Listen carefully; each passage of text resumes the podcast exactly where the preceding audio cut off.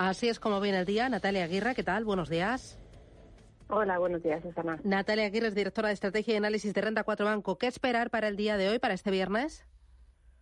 Bueno, pues en principio ya vemos que esto viene en verde. Seguimos recogiendo el positivo dato de inflación, ayer en, en Estados Unidos, mejor de lo esperado. Y también otro factor positivo esta noche, decisión de China de reducir las cuarentenas COVID a turistas y a contactos eh, cercanos y por el contrario tenemos una referencia en negativo. Esta mañana se publicaron las previsiones económicas de la Comisión Europea y ahí es previsible que, bueno, teniendo en cuenta que la última previsión era la primavera pasada, pues va a haber una fuerte revisión a la baja del PIB esperado para el 23, sobre todo en eurozona y en países con más dependencia energética, pues como pueda ser Alemania. Muy bien. Eh, el mercado está pendiente también de resultados empresariales. Tenemos algunos que se publicaron ayer al cierre, eh, como ACS, como Merlin Properties. Eh, eh, hoy tenemos eh, eh, los de Celnex, que ya se han comunicado a la Comisión Nacional del Mercado de Valores a primera hora de la mañana.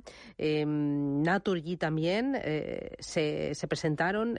¿Cómo los ves? ¿Hay alguno que te haya llamado la atención? Sí, bueno, efectivamente está ya tocando a su fin, ¿no? La temporada de, de, resultados en general, yo creo que el tono ha sido relativamente positivo, no hay tampoco demasiada visibilidad para el 2023, ¿no? Yo creo que es algo que a lo que vamos a tener que esperar un poco, porque sobre todo después del dato de inflación de ayer en Estados Unidos, pues eh, es posible que haya cierto freno en las subidas de tipos, pero tampoco creemos que mucha, ¿eh? No creemos que el, el un solo dato marque tendencia, la inflación sigue muy, muy por encima en Estados Unidos del objetivo del 2%, por no decir en Europa, donde no creemos que sea replicable esa, esa, esa moderación de la inflación teniendo en cuenta nuestra dependencia energética. Así que creemos que aún están por ver revisiones a la baja de, las, de los BPAs, de los beneficios por acción de cara a 2023 en un contexto más complicado por una inflación que va a seguir, creemos que bastante alta, bastante por encima de los objetivos de los bancos centrales. Y muy rapidito, ¿cómo viste el comportamiento comportamiento del mercado de la renta fija y también el dólar tras el dato de IPC?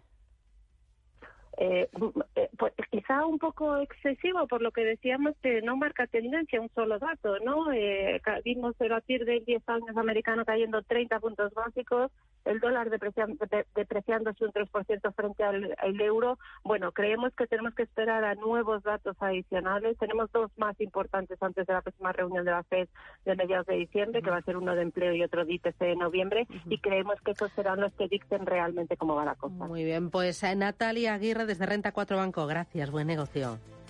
A vosotros. Adiós.